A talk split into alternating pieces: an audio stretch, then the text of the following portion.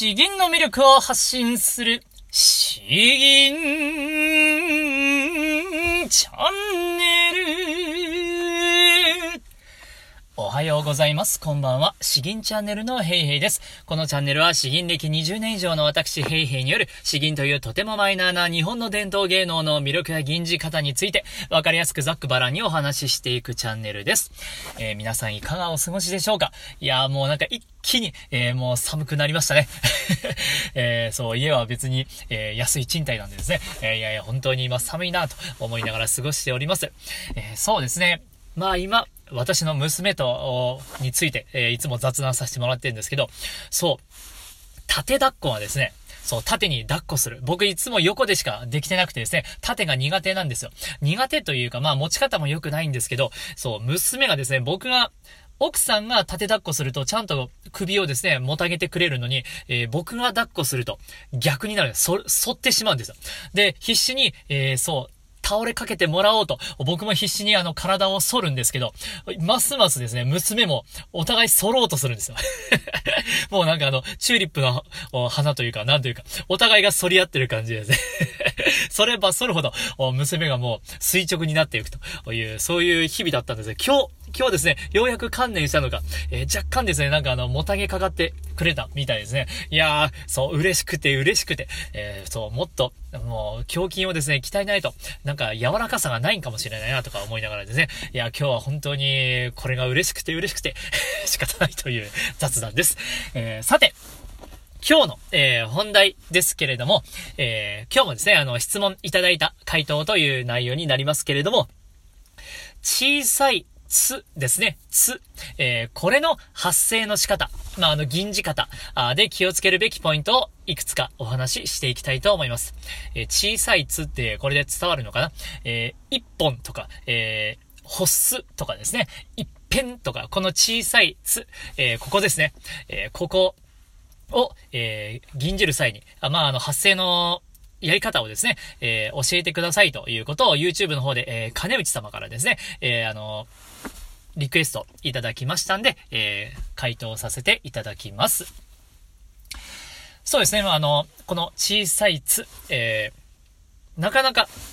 まあ今日そんなにたくさん喋ることあるかなっていうのを少し心配していたんですけれど、まあ考えてみると3つ4つぐらいはポイントがありそうなので、えー、順番に行っていきたいと思います。えー、まあこの小さいつですね、実際この音にならないところ、になるんですけれども、えー、そうですね、弁声粛々夜川を渡る、先平の赤月太陽が、イコンなり10年、一見をめがけ、イコンなり10年、一見を、という感じですね。とか、ほっすー、とかですね。えー、こういうこの小さいつ、えー、ここ。まず、えー、気をつけるべき一つ目のポイントですけれども、それはですね、この最初の言葉、えー、ここをしっかりと、えー、出さないとですね、えー、まあ、あの、その後のこの小さいつの表現が生きてこないわけですね。えー、ほっす、ほっすのとこですけど、ほっすとかって言うと、えー、あれ？あれ？みたいな。えー、な、なんて言ったんだっけな？みたいな風になります。えー、この、まあ、出だしの最初の言葉は、まあ、ある、ある意味基準みたいになってくるので、えー、そこはしっかりと出さないといけない。ただ、そこで上調になっちゃいけないですね。上調になっちゃいけない。ほっすーので言いたいときに、ほっすーとかって言うと、なんかもう違う言葉になってしまうので、えー、上調にならない程度にでも力強く出すということ。まずこれが一つですね。えー、そして二つ目。二つ目は、この小さいつっていうのはですね、えー、結構、短くなりがちなんですよ。意識しなければ、えー、短くなって存在が、あの、消えやすい言葉になります。ホッスとかですね、えー、一本とかですね。本当にあの他の言葉が一音一音丁寧にやっているんですけど、この小さいつっていうのは音がついているわけじゃないですからね。えー、なので、ついつい、えー、その、あっという間にスパンと、走ってしまうということがあります。まあそういう方が多いですね。えー、なので、えー、まあ、僕が詩吟を始めたての頃はですね、一泊、えー、一泊取りましょうと言われました。ただこれは本当に幼い時の教えなので、まあ一泊はちょっと取りすぎかなとは思いますけれども、一泊弱ですね。えー、一泊はいかないけれども、それより短い程度はですね、えー、たっぷりめに、えー伸ばした、伸ばしたというか間を取った方がいいということですね。なので、えー、一見を、一、一見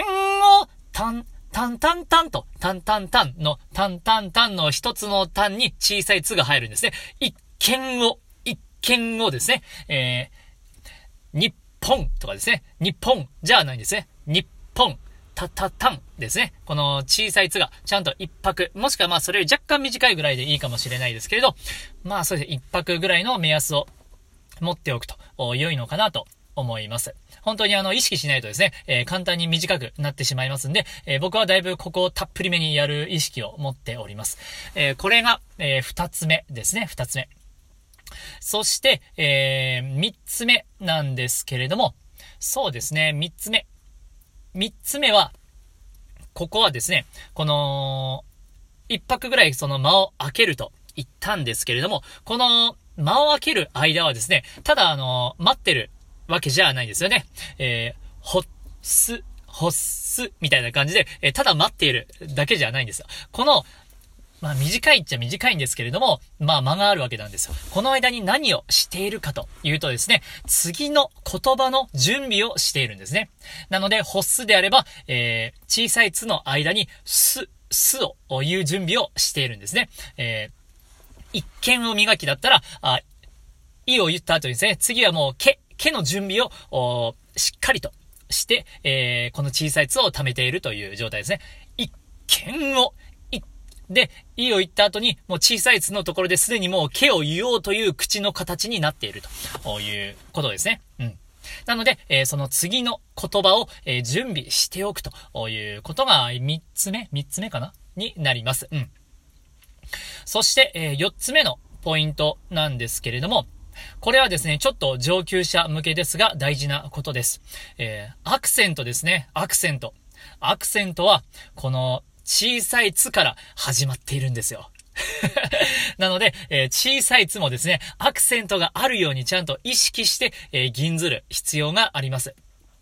えどういうことかというと、えーまあ、アクセント、例えば、弁声、弁声であったら、えー、ん声いが、あ、そこからもアクセントがつくわけですね。音が高くなるということなんですけど、え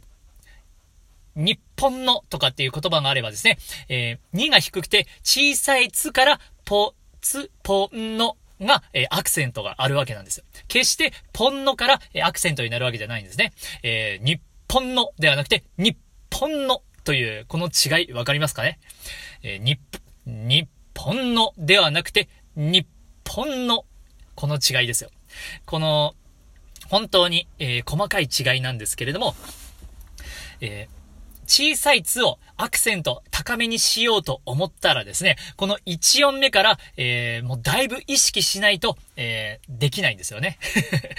なので、えー、この小さいつには本当にアクセントあるんだ。ちゃんとここに高い音を持ってくるんだ。音は出さないけれどという、この複雑なややこしい話なんですけど、えー、この小さいつからアクセントを持っていくという、これが意識をしているかしていないかはですね、やはり聞く人が聞いたらわかるんですよ。えー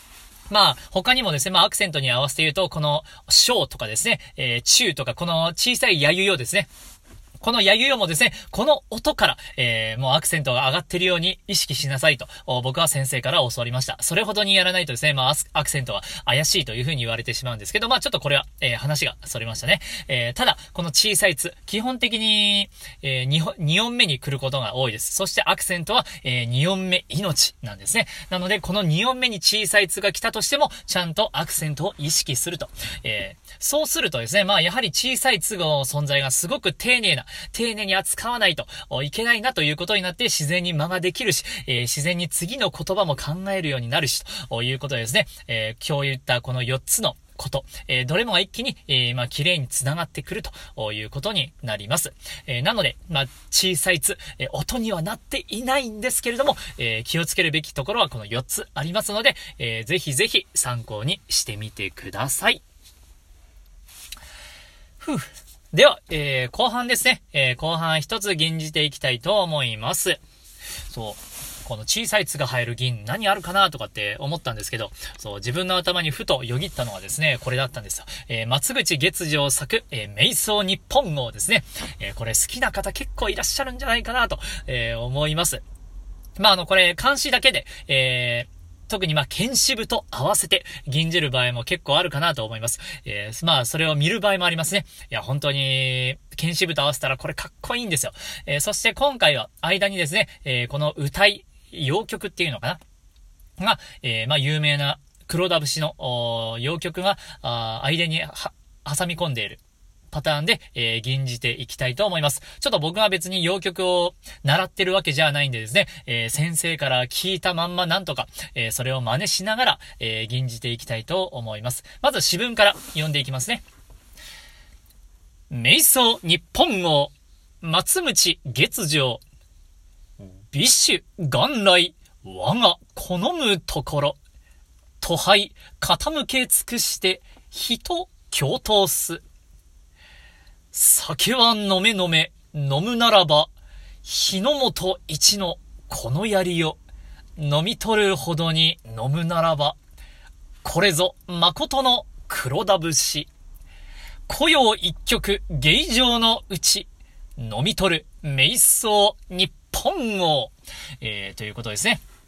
この間に黒田節の洋曲が入っております。雇用ですね。雇用一曲。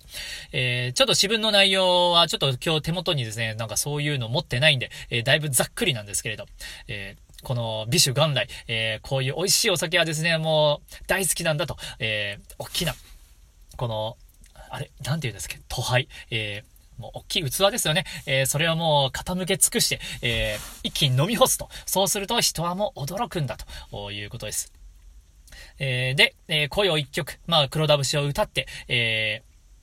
ー、この城の中で、えー、一曲を歌うと。そして、えー、この意気健康としたものはですね、えー、なんだっけな、これは飲み取ったら、思いきし飲み取ったら、この槍をやるよということを言われて飲み取ったわけですね。えー、そして、うん、そうか。うん、そういうことですね。で、日本語を得たという、そういうシーンだったと思います。だいぶすいません。僕の雑な 解説で申し訳ないんですけれども。まあ、あの、銀からはですね、えー、だいぶあの雰囲気分かってくるかと思いますんで、ぜひ、えー、楽しみながら、想像しながら、あ聞いていただければと思います。瞑想日本語松口月上美酒元来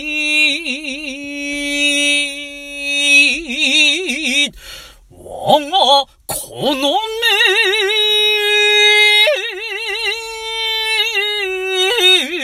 目ところ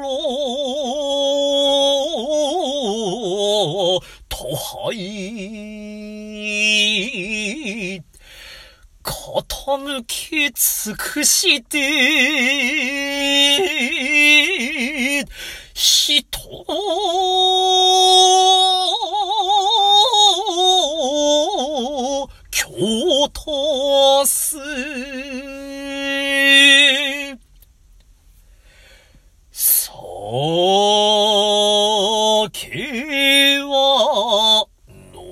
飲めのみ、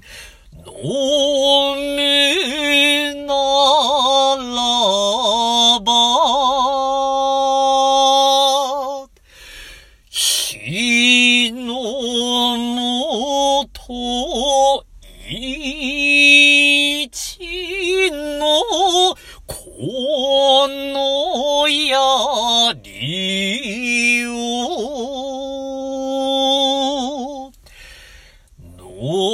みと。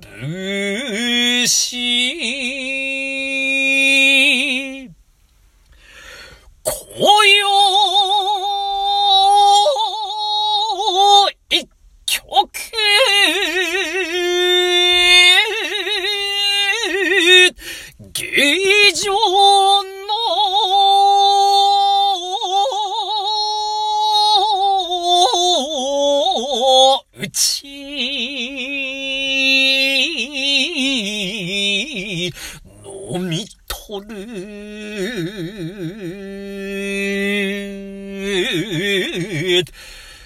Me so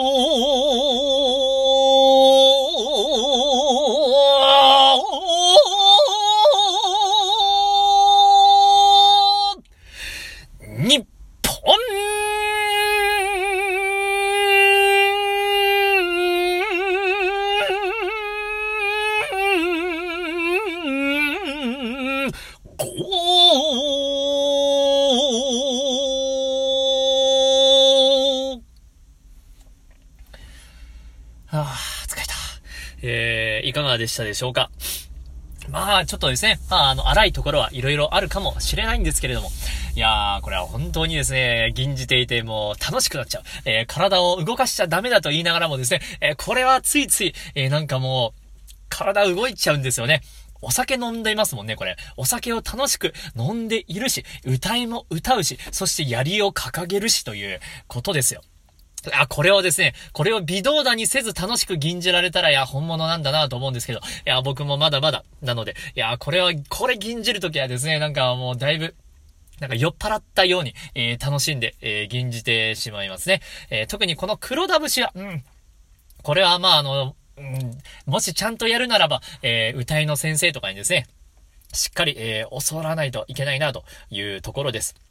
僕も先生から教わった時はですね、まあこんな感じなんだけど、えー、私が聞いた時は本当にこれのさらに2倍ぐらい、えー、ゆっくりなんだと、えー、ゆっくりゆっくり、えやるんだということを言われたんですけど、いや、どれだけゆっくりやろうとしてもですね、なかなかにこれは、えそう体力が持っていかれるし難しいし、えどこまでが正解なのかなというとこもちょっとよくわからないですけどね。なので、えまあご紹介がてらみたいな形になります。いや、あでもまあ、これはですね、もう、あまり、そう、たくさん話すところじゃないですね。もう、吟じたまま、もう、いや、楽しいな、というところです。小さいつもですね、えー、一曲とか、日本語、そう、日本語が来るから、いやー、これはもう、これ、これしかないなと思って今日はこれを吟じさせていただきました。えー、この楽しい感じが、え伝わりましたならば幸いです。では、えー、今回もですね、あの、質問がいただいたんで、えー、この話できましたんで、引き続き、まあ、こういったことを聞いてみたいなということがありましたら、まあ、僕の経験の中からですね、えー、知っていることをなんとか、えー、お話ししたいと思いますんで、えー、どしどし、えー、よろしくお願いします。ではでは、今日は以上となります。詩吟の魅力を発信する詩吟チャンネルどうもありがとうございました。バイバイ